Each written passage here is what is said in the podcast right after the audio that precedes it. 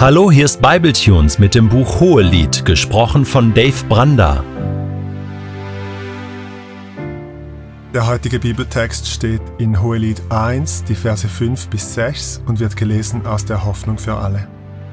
Schaut nicht auf mich herab, ihr Mädchen von Jerusalem, weil meine Haut so dunkel ist, braun wie die Zelte der Nomaden. Ich bin dennoch schön, so wie die wertvollen Zeltdecken Salomos. Meine Brüder waren streng mit mir, sie ließen mich ihre Weinberge hüten. Doch mich selbst zu pflegen, meinen eigenen Weinberg, dafür hatte ich keine Zeit. Darum bin ich von der Sonne braun gebrannt. In diesem Abschnitt werden zwei neue Personengruppen vorgestellt, die im Hohelied immer mal wieder eine Rolle spielen. Das sind zum einen die Mädchen von Jerusalem, das sind Freundinnen der jungen Frau, und dann die Brüder.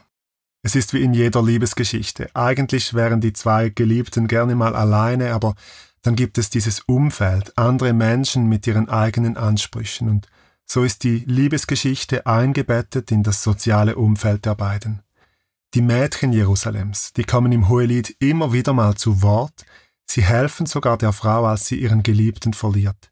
Die Brüder, die kommen nicht so gut weg. Die kommen nur in dieser Stelle vor und dann ganz am Schluss des Buchs nochmal. Und man erhält den Eindruck, dass diese Brüder die ganze Liebesgeschichte nicht so ernst nehmen. Mal wollen sie ihre Schwester vor einer zu frühen Hochzeit schützen und mal spannen sie sie für ihre eigenen Zwecke ein, und das ist auch das, was hier passiert. Die junge Frau muss die Weinberge der Brüder hüten und hat deshalb keine Zeit, für ihren eigenen Weinberg zu sorgen. Was heißt das? Ihr Weinberg steht hier wahrscheinlich für ihren Körper. Weil sie in der Gluthitze für ihre Brüder arbeiten musste, wurde ihre Haut von der Sonne verbrannt, und das war noch lange vor unseren Sonnenschutzmaßnahmen.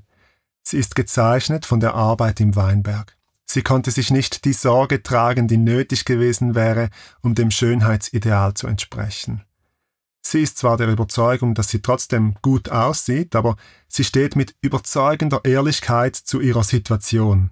Sie konnte ihren eigenen Weinberg, sich selbst, nicht pflegen, wie es nötig gewesen wäre. Und das gibt sie offen zu. Sie will nicht, dass die Mädchen von Jerusalem sie deswegen beschämen, denn sie kann ja an ihrem Aussehen nichts ändern. Interessanterweise wird der Mann sie im Hohelied ein paar Mal beschreiben, aber er wird nie eine Silbe über diesen Makel verlieren. Im Gegenteil, immer wenn er sie beschreibt, sieht er sie von ihrer schönsten Seite. Nie bemängelt er ihre Hautfarbe oder ihre trockene Haut oder ihr Aussehen. Die Liebe hat ihn vielleicht nicht blind gemacht, aber sein Blick richtet sich auf ihre Schönheit. Liebe deckt Unzulänglichkeiten liebevoll zu. Das kennst du vermutlich auch. Wenn du einen Menschen liebst und ihn schon seit mehr als drei Tagen kennst, dann hast du vermutlich bemerkt, dass diese Person nicht perfekt ist. Jeder hat seine Ecken und Kanten, seine Problemzonen, seine Schwächen, aber das ist ja gerade das Schöne an der Liebe, dass sie eben nicht das Perfekte, nicht das Ideal sucht, sondern sie sucht dich, sie sucht den Menschen, wie er ist. Liebe macht nicht blind, aber sie deckt Unzulänglichkeiten liebevoll zu. Ich glaube, wir können uns mit dieser Braut, mit dieser Frau im Hohelied identifizieren und mitfühlen, was sie durchlebt. Wie oft sind wir gegenüber Gott nicht nur von Unzulänglichkeiten, sondern von Sünde gezeichnet. Wie oft haben wir unseren Weinberg vernachlässigt, keine Sorge zu uns getragen, manchmal echt Lebenszeit verschwendet. Jeder von uns ist mehr oder weniger von Sünde und Schuld verbrannt. Was macht Gott, wenn er unsere Dunkelheit sieht? Er hätte allen Grund dazu, uns unsere Sünden vorzuhalten, stattdessen deckt er sie zu. Er verdrängt sie nicht, sondern er nimmt sie auf sich, er trägt ihre Strafe am Kreuz, er löst das Problem und spricht es dann auch nicht wieder an.